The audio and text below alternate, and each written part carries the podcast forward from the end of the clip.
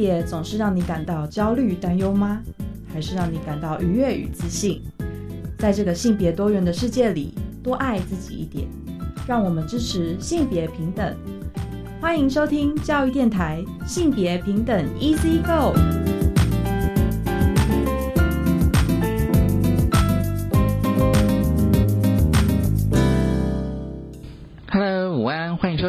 教育电台性别平等一次一个，我是温龙。不知道这礼拜大家过得好吗？今天节目内容性别大八卦，想跟大家聊同婚专法哦，派能共同收养，那是因为有立委提案能够修同婚专法，因为依照现行的呃法律规定哦，就是呃同性配偶是不能够共同收养的，所以稍后来跟大家分享这个新闻。而今天的性别慢慢聊，想跟大家聊的是女性主义经典选读这本。书重要著作选译与凭借五十一篇，很高兴我们邀请到了这本书的主编顾艳玲教授来跟我们聊女性主义经典选读。我们先进行性别大八卦，性别大八新新媒大八卦想跟大家聊，就是中央社的新闻，有超越立委提案哦，就是修正同婚专法，希望能够让同性配偶能够共同收养子女，或者是一方收养他方的子女呢，能够准用民法关于收养的规定。其实四日七四八就实施三年哦，但是呢，对收养规定呢，就有点呃。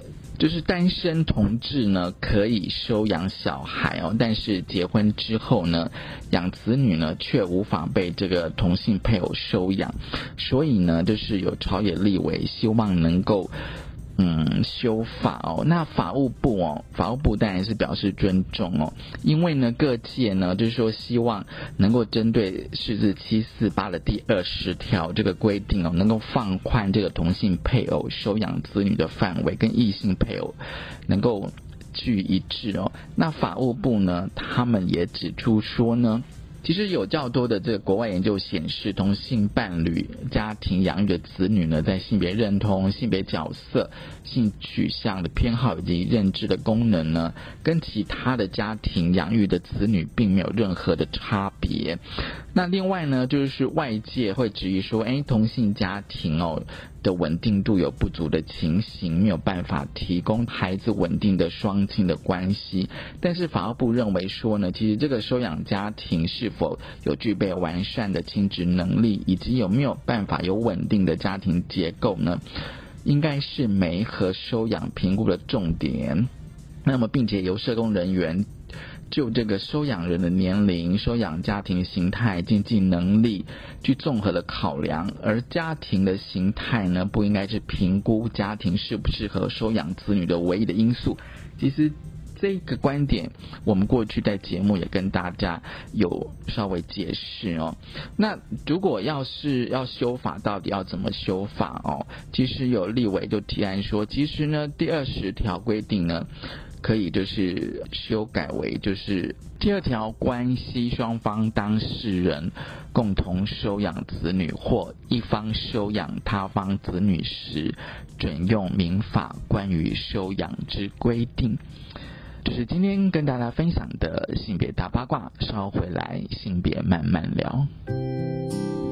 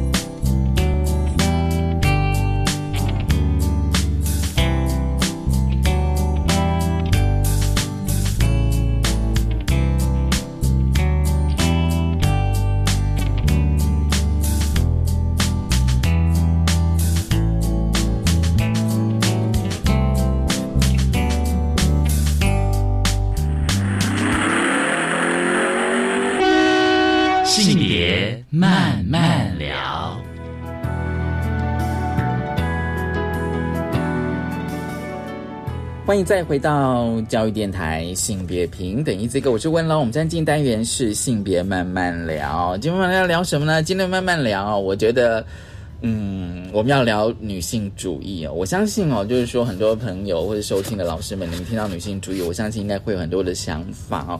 大家如果还有印象的话，其实。嗯，大概在两年前啊，我跟大家有分享过啊，介绍过一本就是《台湾妇女运动》这本书哦。这本书啊是由顾燕颖教授顾老师他所写的。而今天很高兴呢，我们今天想要再来啊，也是由呃顾燕玲老师顾教授他编辑的一本书啊，《女性主义经典选读》，它有个副标。重要著作选译与评介五十一编哦，很高兴我们再邀请到了顾燕云老师，顾老师你好，哎文龙好。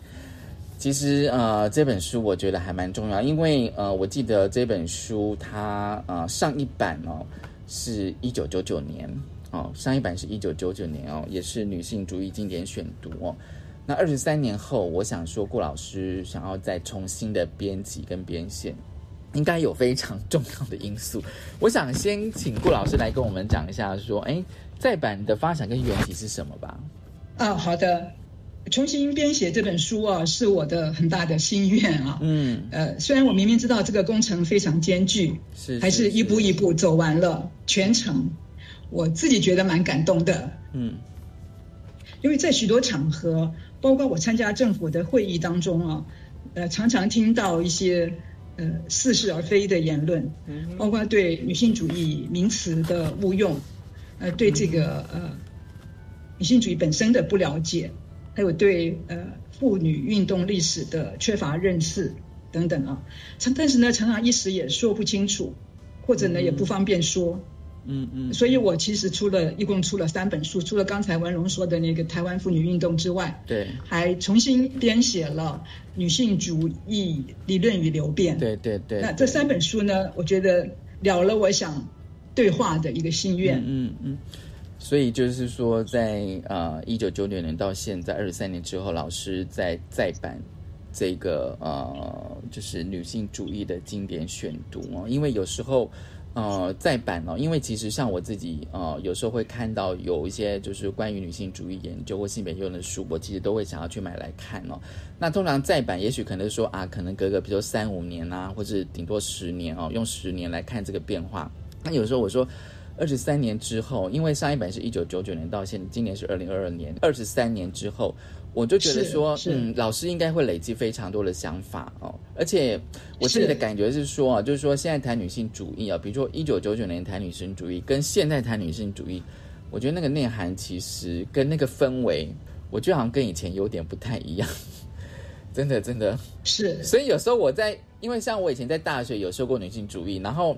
啊，这本书里面有些文章以前是有是有读过哦。那有时候当然就是说，可能当时读跟现在读的感受是完全是不太一样的，真的是。所以我在想说，老师你重新再版，除了就是说呃完成你自己的心愿，其实有时候我在想说，你自己这么多年来从事妇女或者是呃女性主义的研究，你应该有非常非常多的一些感受跟感触跟想法，这样。哎，的确是，的确是对。对，哎，这个新版啊，呃，在那个值跟量方面都有很大的调整。嗯哼，嗯，呃，旧版的话一共有四十七篇，新版有五十一篇，嗯，页数差不多都是五百页左右。对，但是呢，每一页的字数，呃，新版比旧版多了百分之十七。嗯哼，嗯，呃，虽然保留了呃大概有一半的旧的文章啊，对，但是那些旧的文章也经过重新翻译。嗯哼。那整体来说的话，我觉得文字比较精简，嗯哼，呃，而且也比较精确，嗯，因为我退休了，我就花了更多的时间来做这本书，嗯哼，那在内容方面，嗯，我相信也是更为丰富的，嗯哼，嗯，那旧版的副标题啊是十八世纪欧洲启蒙，二十世纪本土反思，嗯，那当时有选了十一篇本地的文章，嗯，那新版呢，我就几乎是全部都是西方为主的经典著作，嗯。而且每一篇文章前面做了比较详细的介绍跟注解，对对。那呃对，所以我就想说，那个呃新版跟旧版对照，我觉得新版好像不管在编写或是在编辑上，我觉得好像比较细致了。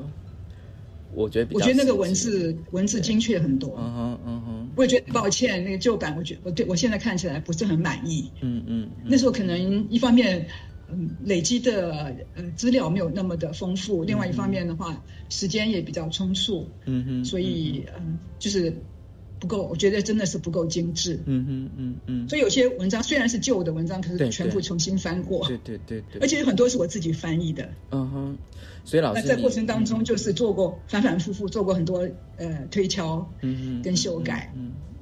我觉得这样。所以这对我来说是一个很愉快的，是一个很愉快的经验。是愉快的经验嘛？因为因为我在想说。女性主义就是说经典选读哦，这两百多年来一定有太多的经典。那我相信老师是等于是在跟这些经典在对话。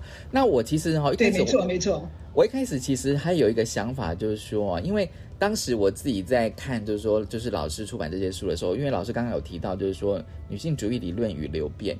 其实我那时候在想说，哎，那到底女性主义与流变哦，跟女性主义经典选读，其实我当时看到这两本书。有点混淆，不过当然后来知道它它的分别是什么啦。对，就是说，哎，就是已经有女性主义理论与流变，那跟这一本女性主义经典选读有什么不一样？我当时是有这样的困惑啦，就当时出版的时候这样子。对，是是，诶，最主要是希望这两本书是相辅相成的。嗯嗯嗯。那女性主义理论与流变比较偏重在系统性的呃理论的阐述。嗯哼嗯。那这这本书呢，就是收集了呃许许多多重要的、影响深远的书和文章。嗯嗯。那有经过翻译、经过整理，还介绍。嗯嗯。所以很多人说这本书比较容易读，因为它是各篇文章。哦对对。有的长，有的短，也比较容易跟自己的经验来做连接跟比较。这倒是真的，因为我觉得哦，就是说有些，比如说像那个呃《经典选读》这本书的文字，我觉得。它有点像，就好像你在看一个女性她的经验的叙说这样子。那女性主义理论与流变，我觉得那个有些真的还比较是论述性的，是他要介绍一些一些比较是理论概念的东西。这倒是对，我觉得在读起来好像真的有这样子的差异耶，真的有。是，所以这两这两本其实可以对照看，会蛮有意思的，但是都需要慢慢的读。啊，这对对对，因为我以前在大学的时候，就是其实比较偏重女性主义理论与流变的那种上课的方式，就是说，比如说可能可能每个礼拜就介绍一个一个流派这样子，是，然后一个学期大概就把女性主义大概可能就是说，哎，大概有初步的认识。那今年选读是后来看到老师出了这本书，才知道说，哦，原来其实每个流派其实还也有很多的。比如说女性主义者，或者有些大师，他们自己各自的著作跟文章，对对对，感觉上好像会比较深入这样子。是是，这个是我自己的呃上课经验跟阅读的经验啦，是这样子。那我觉得旧版跟新版最大的差异哦，我觉得新版因为它分成八篇，我想这八八章啊，应该说八章哦。我其实是有时候会非常的好奇，就是说，作为一个主编，你怎么把这个，比如说，哦，两百多年这么多文章，你怎么选？然后你怎么分成这八章？分成这八章是要怎么分？对，其实我是从两个方向来呃做的。嗯哼，呃，一方面是觉得啊，编完那本书之后，第一本书之后，觉得有些女性主义的很重要的著作啊。是是不能少的，觉得会有一些遗珠之憾，就是一直想要把它补齐。嗯嗯。那另外一方面呢，是先定下呃几个主题，我觉得这个重要的呃主题需要 cover 的。嗯哼。但是然后在在主题之下发现说，是不是还少了什么东西？嗯哼。啊，就是说像嗯，像第一类的话啊，重要的著作，像那个第十七篇《违背我们的意愿》，这是第一本。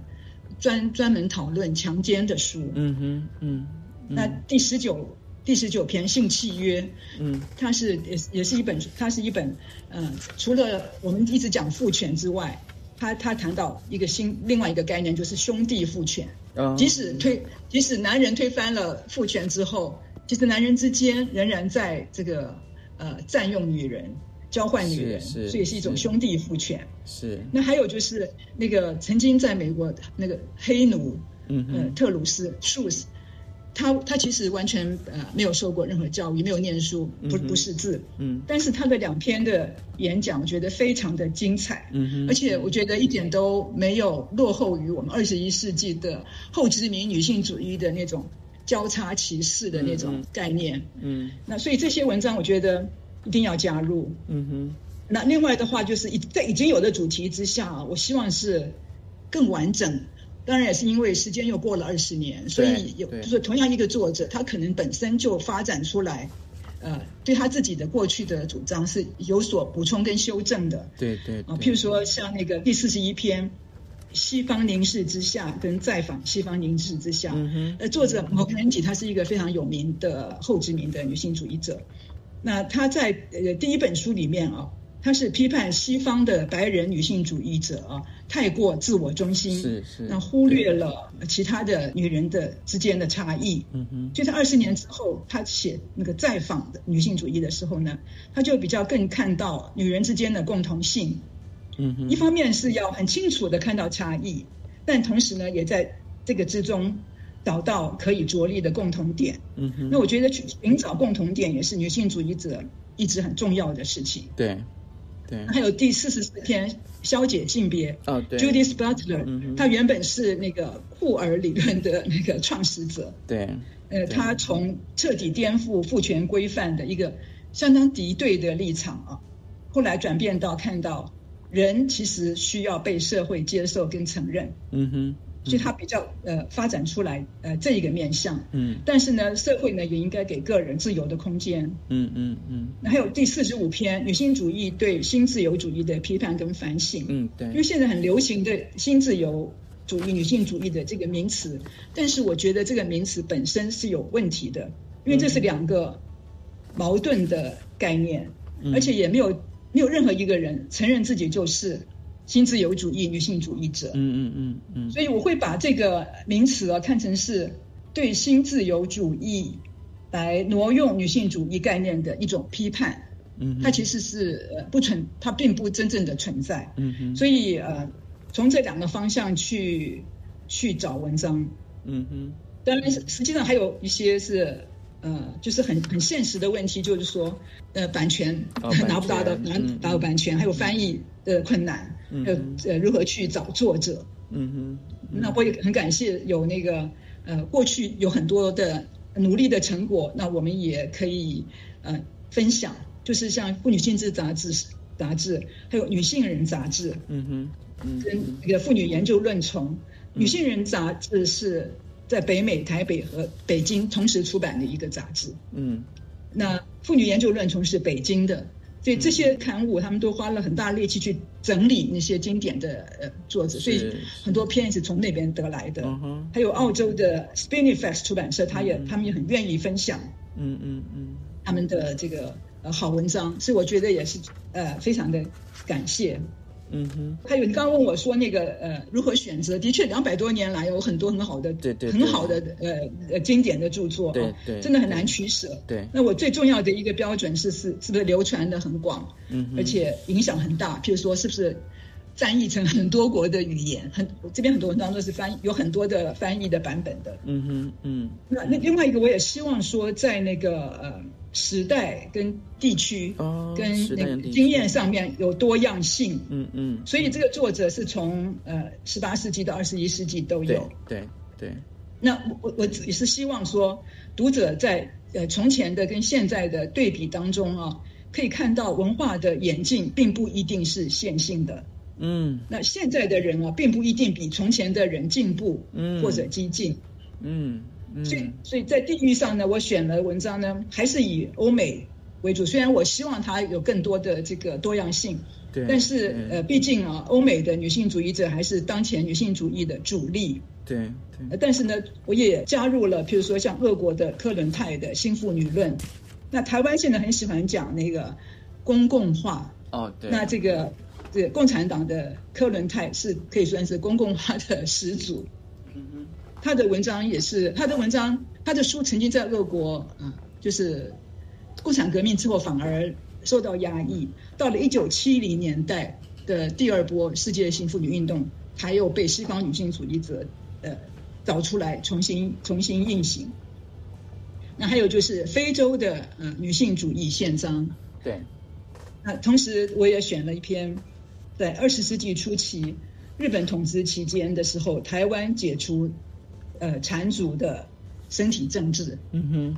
所以呃，在选文章当中的确是一个呃需要割舍的一个过程。对，就是说你有选择，但也有割舍这样。所以我刚刚听老师这样讲，你等于是说，除了原来我们熟知那些欧美的经典女性主义经典之外，其实我看你其实也跟蛮多刚刚有讲，比如说澳洲啊，像北京，就是说有些出版社或是有些杂志刊物合作。那我就想说，这个编辑过程应该耗费非常多的时间跟精神呢。因为我光想到人家会诊两百多年来，然后你又希望能够加薪的，是这样子，对。这整个过程，我我就觉得这些实物上的困难。对对对对对，我觉得这真的是一个浩大的工程呢。我其实我光这样想都觉得说哇，真的。但是我在想说，跟这些经典在对话，应该是非常的享受的。对，我不知道是有，你说的很对。好，我们下个下个阶段想继续跟老师来谈哦，因为其实旧版跟新版，我觉得哦，呃，很大的差异就是说，在新版里面有加两个篇章哦，因为我有去翻一下那个目录，对照一下目录，我们稍后来跟老师来聊，到底增加哪两个新的篇章。我们先休息一下，稍后回来。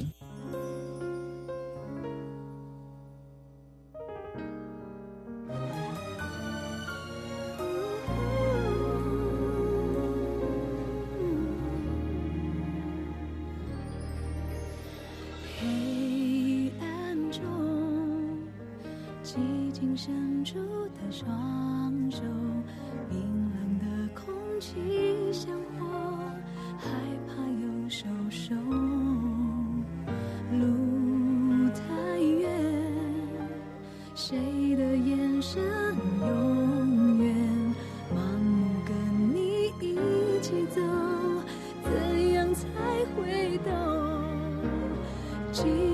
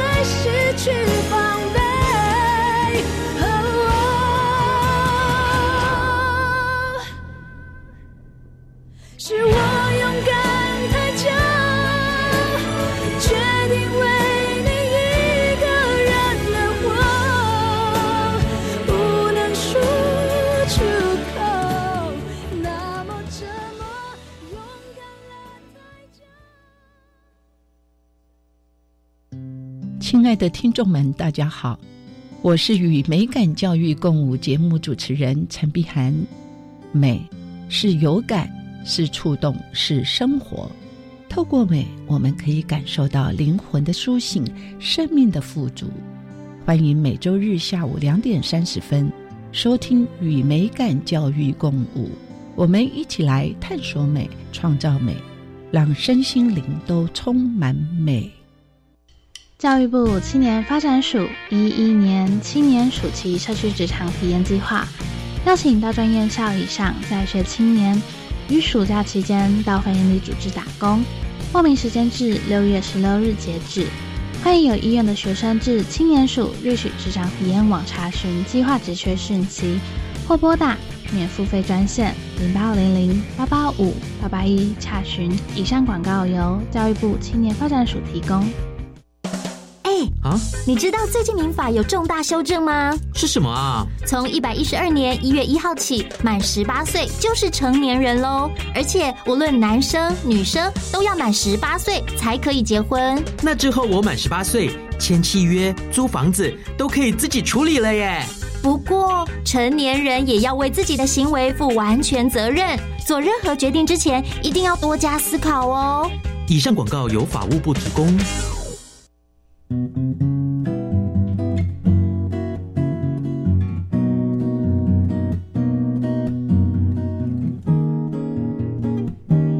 是苏命苏米恩，你现在收听的是教育电台。Open your mind，就爱教育电台。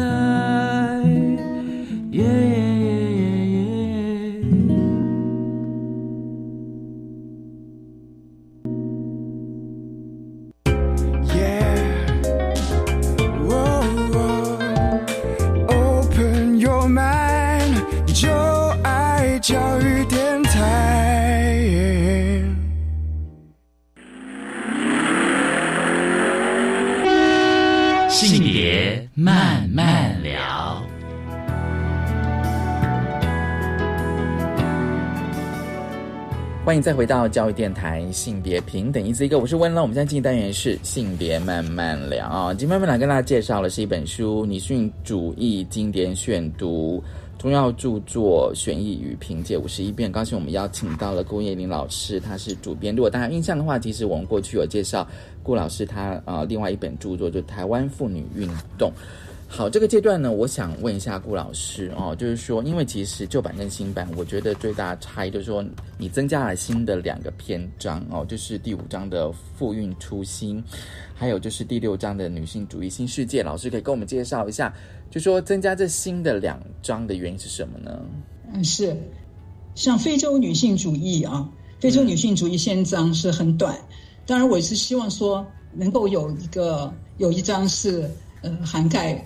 各地的女性主义，呃，妇女运动的的一个动机的讨论。嗯哼。那非洲女性主义宪章它本身是很短，它严格来说它只有五段，但是它其中用了嗯整整两段来说明个人伦理跟机构伦理，这点让我很感动。嗯嗯。譬如说，他是他们说女性主义者应当相互尊重。坦白、诚实，并且开放的讨论彼此的差异。是是是。女女性主义组织应该公开、透明、平等、负责，要做到专业、效率、纪律跟就责。嗯哼，嗯啊，台湾妇运啊，我看到有很多制度性的成就。嗯哼，嗯。但是呢，发展到后来，权力过于集中在少数人的手里。嗯。甚至有教条化的倾向，嗯，那我觉得也需要加强专业伦理，做到专业的诚实，尊重不同的意见，并且回到复运的初心。嗯哼，所以我一直希望说，大家能够去看看复运的起点，大家的愿景是什么？这个我们必须要不断的去看到的。嗯哼，那至于你说的另外一篇哈，对，女性主义新世界啊。呃，因为从现实的层面来看的话，在任何大型的天灾人祸里面，女性大概是因为居于比较弱势的位置，就是体力比较弱，嗯，掌握的资源比较少，还要负担那个照顾的责任等等。所以不论天灾或是人祸，女性常常都是比较大的受害者，嗯，比较多的受害者。对对。可是呢，又却受到忽视。对。直到差不多最近呃几十年，这也是女性主义的成果，就是才被注意到。譬如说啊，像二零零八年，联合国才同意在战争的地方、交战的地区，强奸女性构成战争罪。嗯，在过去几两次大战的话，强奸在几乎所有战争中，女性被强奸都是理所当然的。对，嗯，二零零八年才被定为战争罪，应该受到处罚。嗯嗯嗯。那最近我们也看到有统计资料啊，新冠疫情对女性就业。造成的打击比较大，嗯，因为女性集中在服务业，因为关店客人减少，失业的人数也比较多，所以这也是变成一个性别问题。对对。那从历史的眼光来看的话啊，我们可以看到西方的跨国的医药产业已经完全垄断了我们的生活。从欧洲文艺复兴到启蒙运动的几百年之间。大概就十五世纪以后，嗯哼，由于科学的兴起，医疗就变成了只有男人才可以从事的专业。呃，如果大家记得这个历史的话，妇女之间代代相传的传统的医疗知识完全被否定。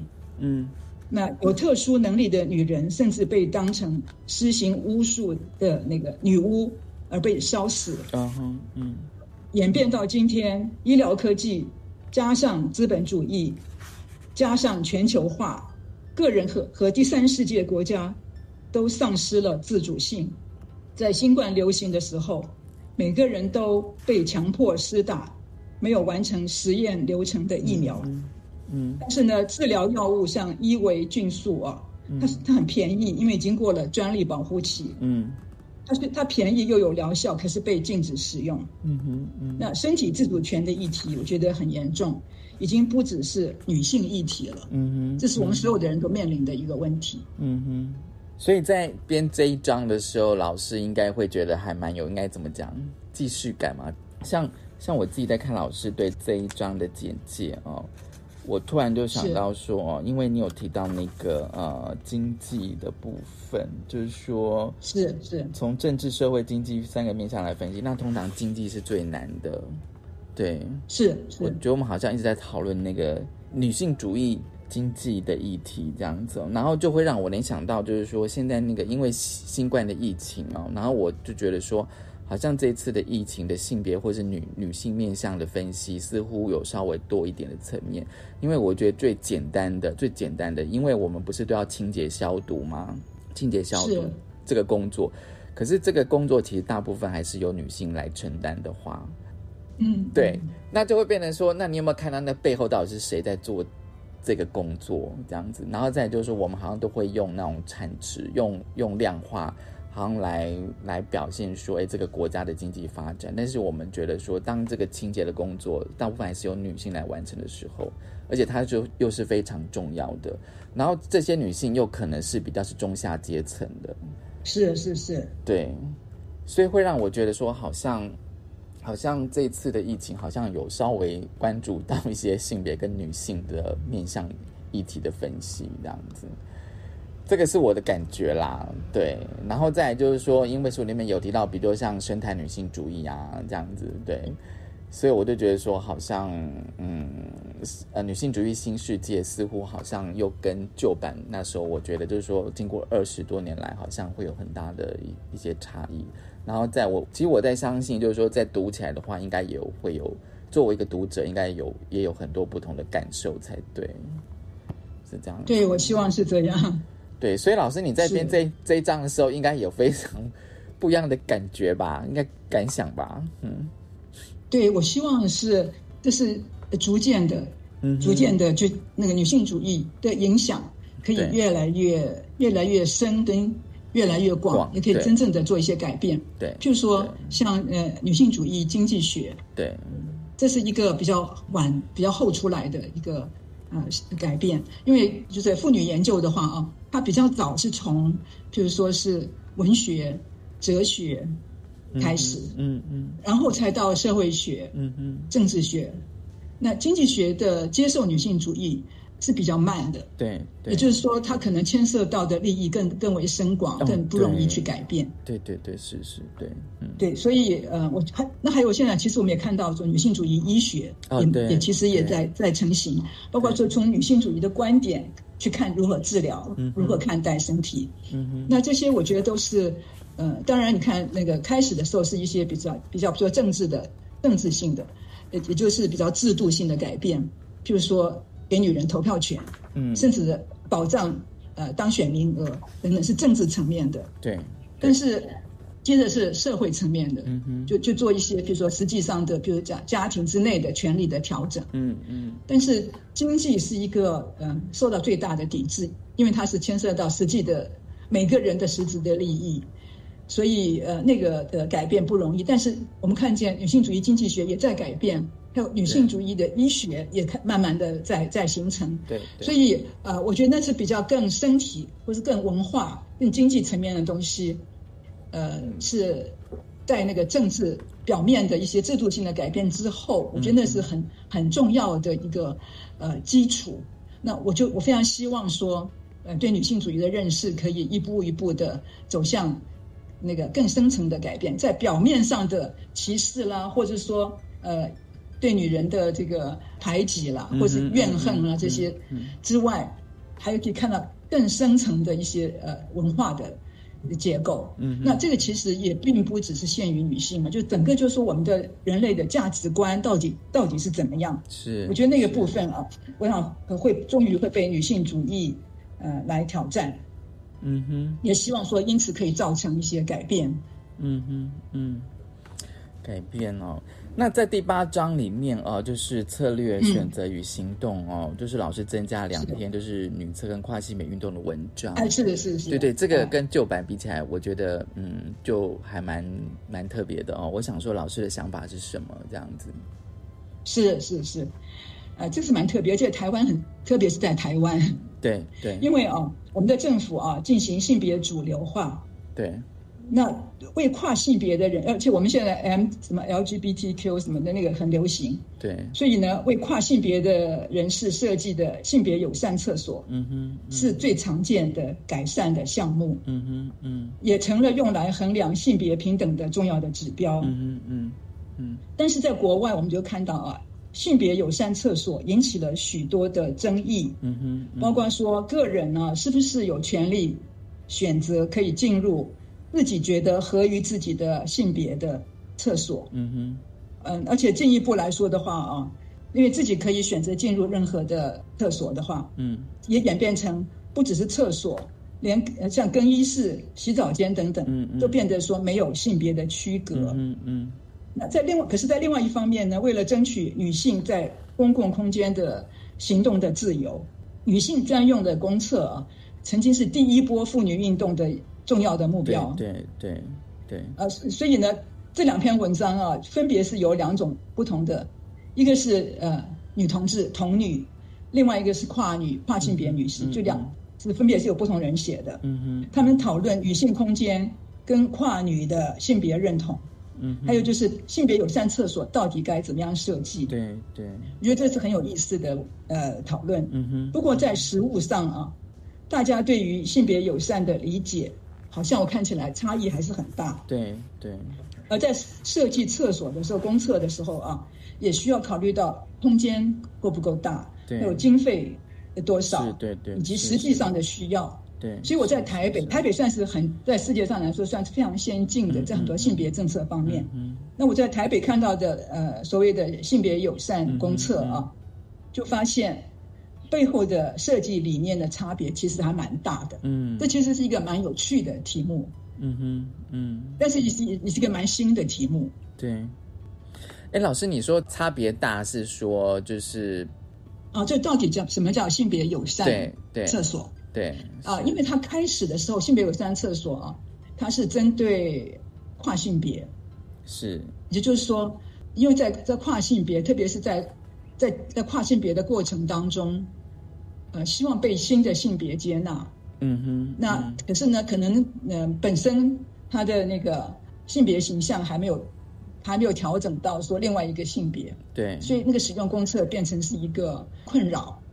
所以呢，呃，最初的是所谓性别友善，呃，厕所就是说让让人可以进入自己觉得我我就是我我觉得我是男的，我就进入男的公厕；我觉得我是女的，我就进入女的公厕。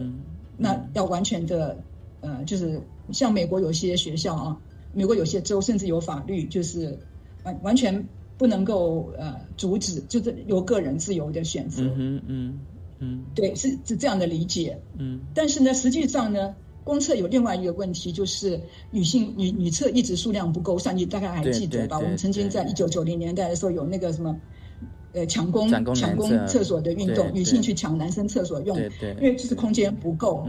那所以呢，这个问题其实现在其实还是有。譬如说，我就看到有一些呃男性为主的一些行业，譬如说像呃。像那个消防消防局，像那个呃嗯清洁队啊，他们的一些休息的空间，或是办公室，就有这个呃男生多女生少。那对，因为他们原来是一个男性为主的行业，所以他们所有的设计是比较以男生的需求为主。对对。那所以呢，我就看到说，在这些单位里面，他们把性别友善厕所就理解成说，嗯。给女性更多的方便，所以他们他们就是我现在看到的两种，呃或者更多种的这个性别友善公厕，一种就是说像像消防局这类的单位啊，他们就把一部分男厕隔隔隔离隔出来，隔出来让女性去用，嗯，就叫性别友善，嗯，但是呢，另外一方面呢，呃，就就是把把原来的呃，比如说是呃亲子亲子的厕所，对，嗯，或者说无障碍厕所，嗯哼。啊。所有的那个这种这种特殊功能的厕所全部放在一起，嗯哼嗯，就变成一个任何人都可以用，也就是说男人、女人、呃，生长者、呃呃或是亲子，全部都可以使用的一个公厕。所以在那样的一个车间里面，有所有的设备，嗯，所以他就我觉得这两个是完全不同的概念。嗯嗯，对，是是是。也就是说，我们虽然是我们虽然是标榜。性别友善，但性别友善到底内涵是什么？是什么？这样那个部分，我觉得讨论是或者说不够细致，或者说不够尊重差异的，以至于说，嗯，就就是呃，对，会有这样的一些一些状况出现。听老师这么讲，我觉得可以再去思考，你知道？我觉得这个议题可以再发展哦，因为我看到这两篇，嗯，觉得跟旧版的差异蛮大的，就是说，那当然也跟时代眼镜也不同，因为你越靠近。就是说，越往后的时代的话，你的议题就会更多元、更丰富，这样子。好的，我们先休息一下，稍回来。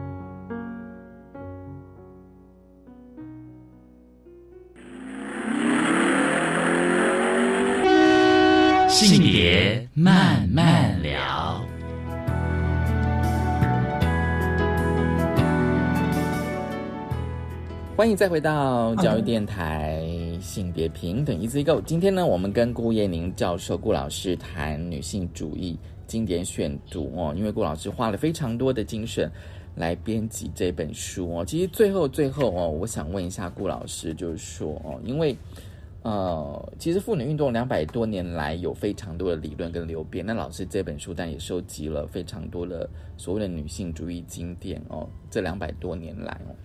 那有时候我也想知道说哦，作为一个主编，你在编辑上的心情是什么？就是当你跟这些经典在，你除了去编编辑它哦，拣选它，你但也跟他在读的时候，应该也会有一种对话的感觉。我不知道老师的心情是什么这样。对，啊，的确这是一个呃很辛苦的一个工作的。过程，嗯嗯，我最后弄到我的呃眼角膜破裂，和 脚踝发炎，但是我的过过程啊还是很快乐的，嗯嗯嗯，呃，我觉得你说的很对啊，这是这对我来说是一个和跨越时空的女性主义者们啊深度对话的一个很好的机会，嗯嗯嗯，呃，因为啊书写或者翻译需要推敲作者的原意，然后才能够下笔。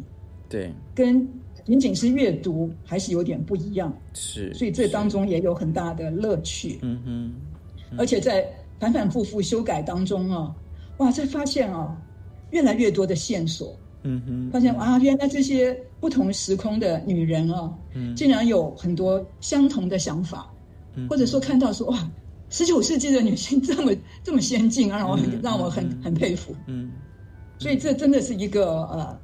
跨越时空交朋友的一个非常好的机会。嗯嗯嗯，因为哦，其实有时候我也听到一些哦，但可能是比较年轻朋友，他们可能觉得说，你今天谈好一九六零年代、一九五零年代，他们觉得那是一个非常老旧的文献，你知道吗？是真的有这样子，有些有些人会这样子的认为，就觉得那已经过时了这样子哦。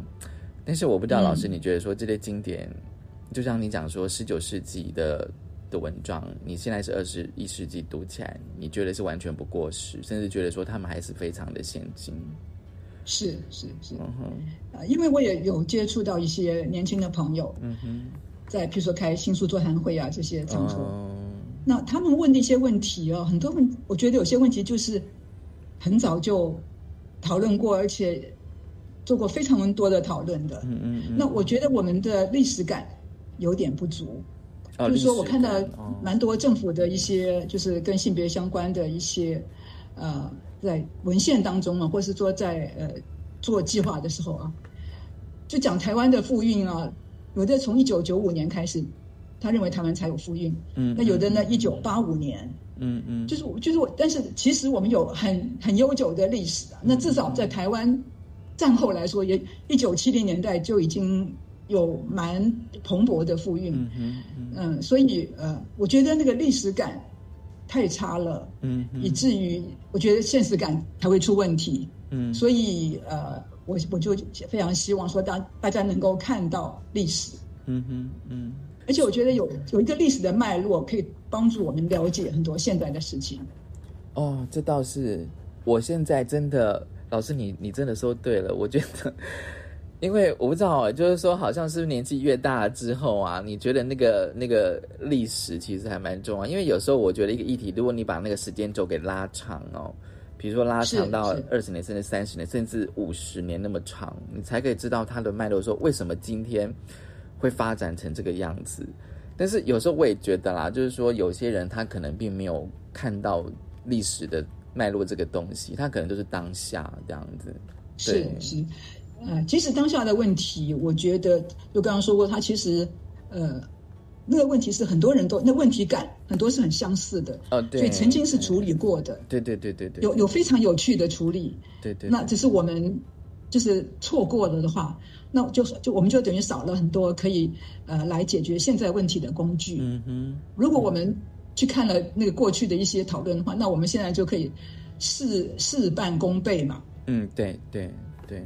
我就可以站在前人的肩上，站在前人的经验上面，去解决当下的问题。嗯哼，嗯，这倒是这样子哦。所以老师，你觉得就是说，现在还是需要女性主义吗？对啊，这也是一个不不断出现的问题。因为书名都是女性主义经典选读。是是是，对对。然后，对，因为我觉得这个问题也是一再一再的在出现。是是。